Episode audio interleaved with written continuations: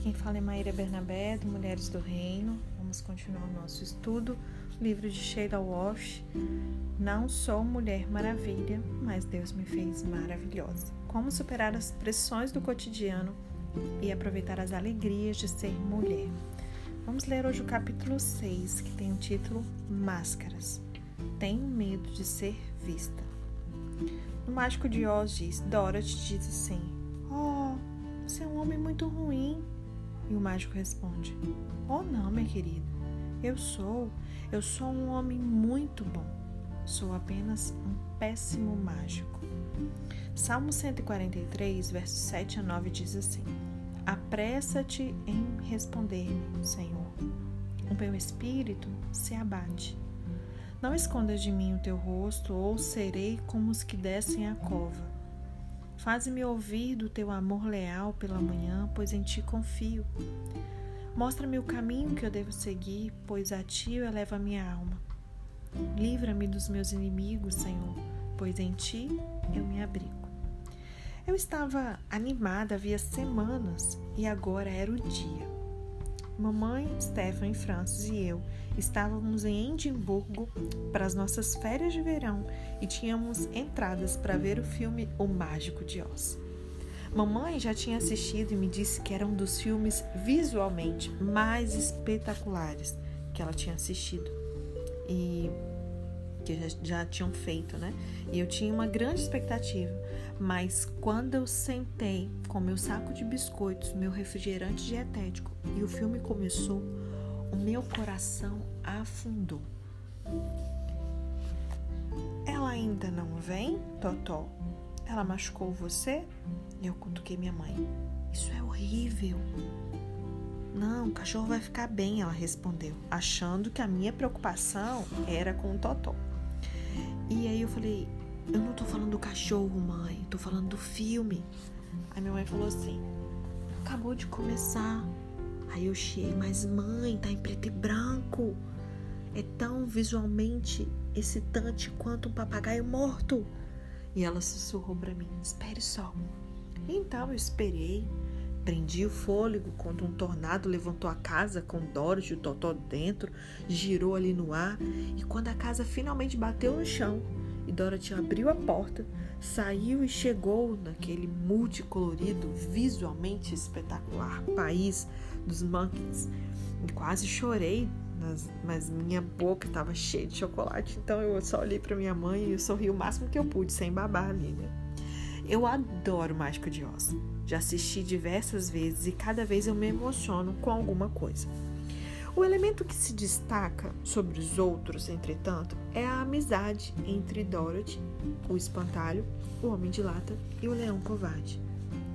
Através do compromisso deles para ajudar Dorothy a voltar ao Kansas, todos acabam mudando. Imaginam que, se conseguirem chegar à cidade Esmeralda e encontrar o grande Oz, então ele vai poder dar o que precisa. Ao invés disso, é a viagem que os modifica. O espantalho descobre que tem um cérebro quando o usa para ajudar os seus amigos. O homem de lata descobre que é todo coração. E aquele velho leão covarde acha sua coragem no fim das contas. Cada um dos quatro personagens que viajam juntos pela estrada das Pedras Amarelas é honesto e vulnerável um com o outro. Eles não escondem o que falta na sua vida. É assim que eu vejo a nossa equipe principal em Mulheres de Fé. Nós estamos em nosso décimo ano juntas e a jornada nos mudou. Trazemos forças e lutas diferentes à mistura. Patsy Claremont é uma contadora de histórias brilhante e quando sobe ao púlpito ganha vida. É uma Rembrandt das palavras. As imagens que pinta são tão vívidas e lindas mas sua viagem ao palco foi muito difícil. Lutou por anos contra o agorafobia e estava literalmente presa em casa. Fisicamente, Patsy não tem muita energia e é mais quieta do grupo fora do palco. Viajar ainda é difícil para ela às vezes. O seu marido, Liz, tem diabetes e problemas cardíacos. Eles são casados há 43 anos e muitos finais de semana sei que preferiria ficar em casa com ele. Marilyn Meberg, Meberg tem dois mestrados em inglês e em psicologia. Ela é inteligente e maravilhosa, também é psicóloga do grupo. E toda vez que uma de nós tem um problema, nós falamos com Marilyn. E parte da sua graça e compaixão vem de uma perda. Seu marido, Ken, ele morreu de câncer nos pâncreas aos 51 anos e ela perdeu um bebê de 15 dias com espinha bífida. E quando se apresenta, Thelma Wells sempre tem uma fila de pessoas que só querem um abraço. Ela é esse tipo de mulher. Tendo tido uma vida cheia de dor, ela é cheia de empatia e amor. Foi rejeitada por sua mãe quando criança, criada por sua bisavó experimentou as águas amargas do preconceito racial e ainda assim não se tornou amarga. Lucy Swindon é única. Trabalhou por mais de 30 anos no mundo corporativo como executiva da Mobile Oil. É artista, fotógrafa, música, viajante do mundo e uma das minhas amigas mais queridas. Agora, enquanto eu escrevo, ela está prestes a fazer 73 anos. Nenhuma de nós acreditaria se a data de nascimento não tivesse na sua carteira de motorista. Ela é perenemente jovem de espírito. Lucy nunca se casou e é um exemplo irrefutável de alguém que vive a sua vida ao máximo todo santo dia. A casa dela conta a história da sua vida. As paredes são cobertas de quadros e pôsteres trazidos do mundo inteiro. As prateleiras de sua biblioteca são cheias de livros e cadernos que ela guarda desde que era criança. Eu a vejo descer os poucos degraus do palco para sua cadeira e vejo o quanto isso custa para ela fisicamente. Si, ela tem problemas nos joelhos e às vezes a dor é aguda. Nicole Johnson é a dramaturga do grupo. Suas peças dão palavras àqueles que não conseguem verbalizar o que está em suas cabeças e corações. Se ela retrata a dor de ter sido diagnosticada com câncer ou a experiência da infertilidade, traz compreensão e companheirismo às estradas solitárias em que muitas mulheres se encontram. Como você pode ver, nós somos um grupo bem eclético. Somos avós e professoras, executivas e a mãe de uma criança na terceira série. E mais que tudo isso, nós somos uma equipe. Ao invés de entrar no palco só quando é a nossa vez de falar, Estamos todas lá o tempo todo. Sentamos em uma fila de cadeiras bem perto dos degraus que vão ao palco. Nós a chamamos de a varanda. Sopramos palavras umas para as outras se perdermos o fim da meada. Passamos guloseimas, guardanapos de um lado para o outro, o final de semana inteiro. Esse é o tipo de amor que Dorothy e seus amigos encontram uns nos outros. Eles descobrem uma varanda de amigos que estão sempre lá para o que der e vier quando finalmente chegam à cidade Esmeralda, descobrem que o único que está usando máscara é o grandioso, e só ele. À primeira vista, a imagem do mágico projetada na tela diante de Dorothy é impressionante e irresistível. Mas quando Totó puxa a cortina, ela vê que o grande Oz é um velho falando em um microfone. Dorothy fica muito decepcionada. Mas quando diz ao mágico que ele é um homem ruim, a resposta é maravilhosa. O mágico diz: Não, querida, eu sou um homem bom. Eu sou apenas um péssimo mágico. Eu já experimentei meus próprios momentos de péssimo mágico. Não conheço sua história ou quais eventos levaram à situação em que você se encontra agora, mas será que você já se sentiu assim também? Será que você deu tanto duro para manter funcionando toda a fumaça, os espelhos, todos os pratos girando no ar, tentando ser mais do que você consegue? E então, de repente, tudo caiu no chão à sua frente? Eu acredito que esses momentos são dádivas de Deus, se nós estivermos dispostas a ver a mão dele. Eles podem ser o começo de uma nova maneira de viver se nós deixarmos as máscaras caírem. Eu já escrevi extensivamente sobre a minha experiência com depressão clínica no livro chamado Honestamente, e eu também abordei isso no livro A Dor que Ninguém Vê. Então eu não vou me alongar aqui. Mas se nós, se somos novas amigas, deixe-me dar aqui uma breve, breve noção de como Deus me transformou de uma péssima mágica, uma mulher maravilha exausta, em uma mulher muito grata que finalmente entendeu que foi feita maravilhosamente. Estava morando em Virginia Beach há cinco anos, estava feliz por morar perto do oceano novamente. Eu tinha crescido perto da praia e acho que ela pode ser pacífica e confortante até mesmo quando eu não estou é, em paz por dentro. Eu tinha aprendido a evitar a praia principal, mais popular, e eu encontrei meu cantinho sossegado, longe da multidão. Sentei-me na praia uma noite e olhei para as ondas quebrando na areia. Elas pareciam simbolizar o que estava acontecendo na minha vida. Tudo com o que já tinha contado para construir a minha identidade estava acabando. Amanhã de manhã seria a co-anfitriã da minha última edição do Clube dos 700 e então dirigiria até Washington DC e me internaria no hospital psiquiátrico. Era o meu maior medo se concretizando. Se fosse diagnosticado com alguma coisa física, poderia facilmente compartilhar isso com os outros, receber apoio e ter perseverado. Mas um diagnóstico de depressão clínica aguda, entretanto, não era algo para se compartilhar. Eu estava muito envergonhada. E por anos eu havia baseado a minha identidade na tentativa de ser a mulher cristã perfeita. Dava duro, tentava ajudar todas as pessoas que eu pudesse, nunca me atrasava para nada, nem reclamava de excesso de trabalho. Até tinha ajuda com a minha máscara. Todas as manhãs eu me sentava na sala de maquiagem e Debbie fazia o melhor que podia para disfarçar as minhas olheiras. E quando terminava, ela fazia meu cabelo. Allen trazia o meu terno passado, pendurando ali ao lado dos meus sapatos e joias certos. E dei uma última olhada no espelho, caminhei pelo corredor até o camarim de Pat Robson, onde orávamos com os produtores antes do show a cada manhã. Desempenhava o meu papel por fora, mas por dentro eu estava me enfiando mais e mais em um buraco negro. Tinha tentado me salvar, mas eu não pude.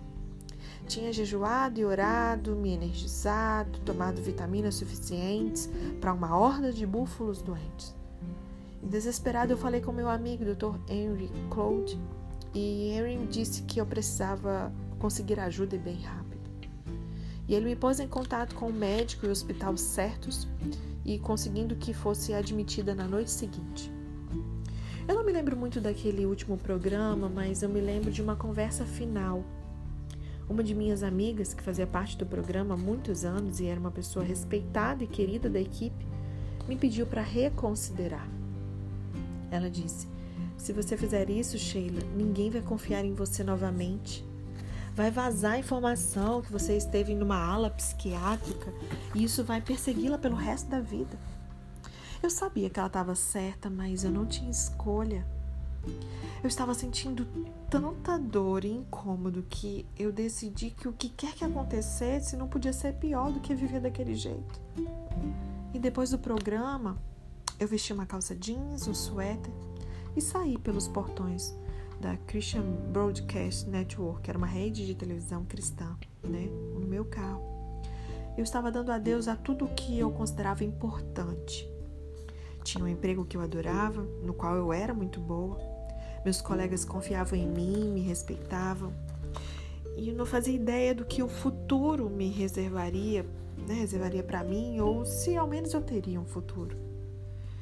E para aquelas de vocês que não estão familiarizadas com essa doença, a depressão não é ter pena de si mesma ou ter uns poucos dias ruins.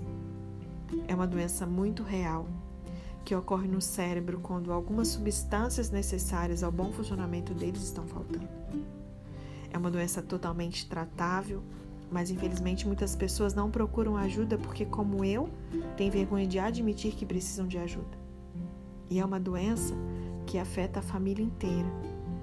O que sofre e aqueles ao redor, porque frequentemente eles não entendem ou não sabem o que fazer para ajudar. Eu, particularmente, já passei por isso também, como Sheila. Também já estive internada em clínica psiquiátrica. também fui afundada em remédios, também precisei de ajuda, também enfrentei todo esse desafio de aceitar a ajuda psicológica, psiquiátrica, medicação e tudo mais. Mas, para a glória do Senhor, Ele me curou. Aleluia. Jesus ainda cura, amém?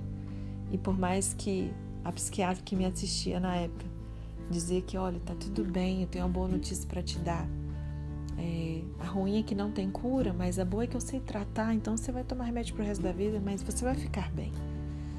Mas graças a Deus que nós temos o médico dos médicos, que Jesus foi à cruz para que nós pudéssemos ser curados. E eu pude desfrutar disso. Graças a Deus, e hoje eu sou curada. Mas além disso, existe essa questão do preconceito, né? Nós temos essa ideia de que psiquiatra é médico de louco.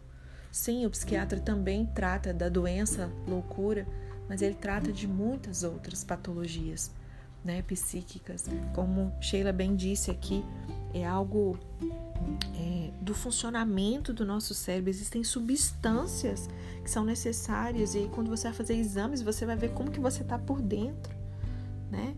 Então, eu oro para que você tenha essa coragem que um dia eu tive, que Sheila compartilhou que teve aqui, que você tire essa máscara, que você se permita ser cuidada por pessoas que o Senhor inspirou, sabe, para poder cuidar e tem sim uma luz no fim do túnel. Por mais que possa parecer que não tem, por mais que você possa pensar que morrer é a solução, que não tem jeito, eu sou prova viva que tem jeito sim e Sheila, que também compartilha conosco isso no livro.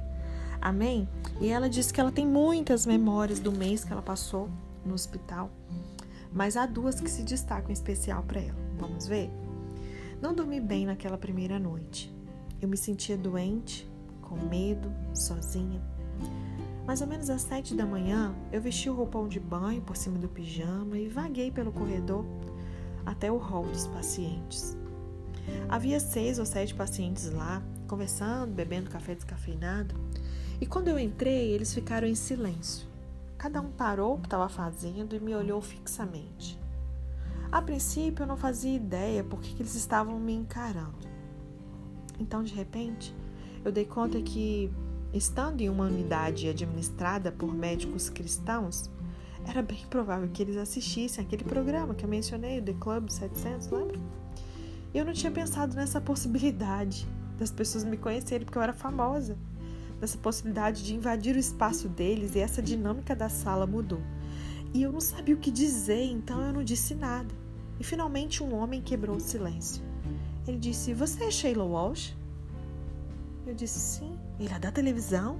Eu disse: Sim. E ele disse: Nós assistimos a você aqui. Você deveria estar nos ajudando. E eu nunca me esquecerei daquele momento, naquele milésimo de segundo em, mim, a minha, em que a minha máscara caiu. O fracasso era um convite de Deus para começar uma vida nova. E eu aceitei. Tudo que eu consegui dizer foi: Eu sinto muito, eu também preciso de ajuda. Eu também preciso de ajuda. São cinco palavras, apenas cinco palavrinhas que pareciam ter o poder de cortar o fardo que eu vinha carregando por tanto tempo e que eu deixei espatifar no chão. Naquele momento em que reconheci publicamente que eu não era Mulher Maravilha ou grandiosa, eu descobri que é o suficiente ser humana Deus não se sente diminuído por nossa humanidade, ninguém ganha nada fingindo ser uma deidade também. E houve um outro momento que me impactou profundamente e me mostrou o que Deus fará se nós tirarmos as nossas máscaras. Talvez você não esteja passando por uma depressão profunda aguda, mas talvez você use outras máscaras para esconder outras situações. Eu estava no hospital havia quase duas semanas, progredindo bastante, na busca dentro ali daquele meu armário interno, por tudo que eu tinha escondido lá por anos, e eu me sentia como uma criança levando as suas bonecas àquele que podia consertá-las. E uma noite depois do jantar, eu fui à sala das enfermeiras para pegar meu secador de cabelo qualquer coisa, gente, que seja é, potencialmente perigosa, né, aos pacientes é mantido trancado ali numa caixa de pontiagudos, mas pode ser retirado por um breve período de tempo, supervisionado e tudo mais, né? E quando me aproximava da mesa, eu vi que eles estavam recebendo uma nova paciente que estava muito nervosa, então eu decidi voltar mais tarde. Quando saí, as duas filhas da nova paciente me reconheceram e começaram a chorar. E instintivamente eu me aproximei delas. E quando a mãe delas levantou os olhos e me viu, jogou os braços em volta do meu pescoço e me abraçou muito forte. Ela era uma espectadora fiel do meu programa e que precisava de ajuda desesperadamente, mas estava com muita vergonha da sua necessidade. E Deus a pôs ali na mesma hora que eu, para que soubesse que ela não estava sozinha, que não há problema algum em buscar ajuda. Eu aprendi naquela noite que quando nós tiramos as máscaras, nós podemos reconhecer a dor uns dos outros quando nós estamos dispostos a mostrar a nossa fragilidade, sabe? Deixar a luz de Cristo entrar em nós. A boa nova é pregada aos pobres de espírito, os cegos podem ver a verdade, os aleijados e feridos podem andar de novo. 2 Coríntios 1, verso 3 a 7 nos diz assim: Bendito seja o Deus e Pai do nosso Senhor Jesus Cristo, Pai das misericórdias e Deus de toda consolação que nos consola em todas as nossas tribulações, para que, com a consolação que recebemos de Deus, nós possamos consolar os que estão passando por tribulações. Pois assim como os sofrimentos de Cristo transbordam sobre nós, também por meio de Cristo transborda a nossa consolação.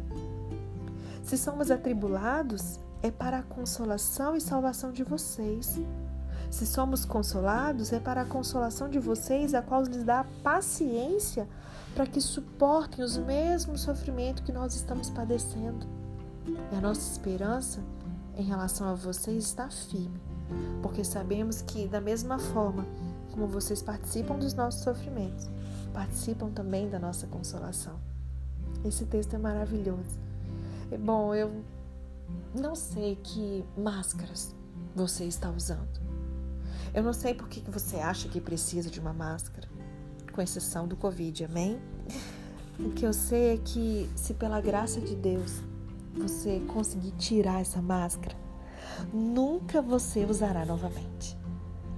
Pode ser que lhe seja custoso, não é fácil mesmo, é bem desafiador.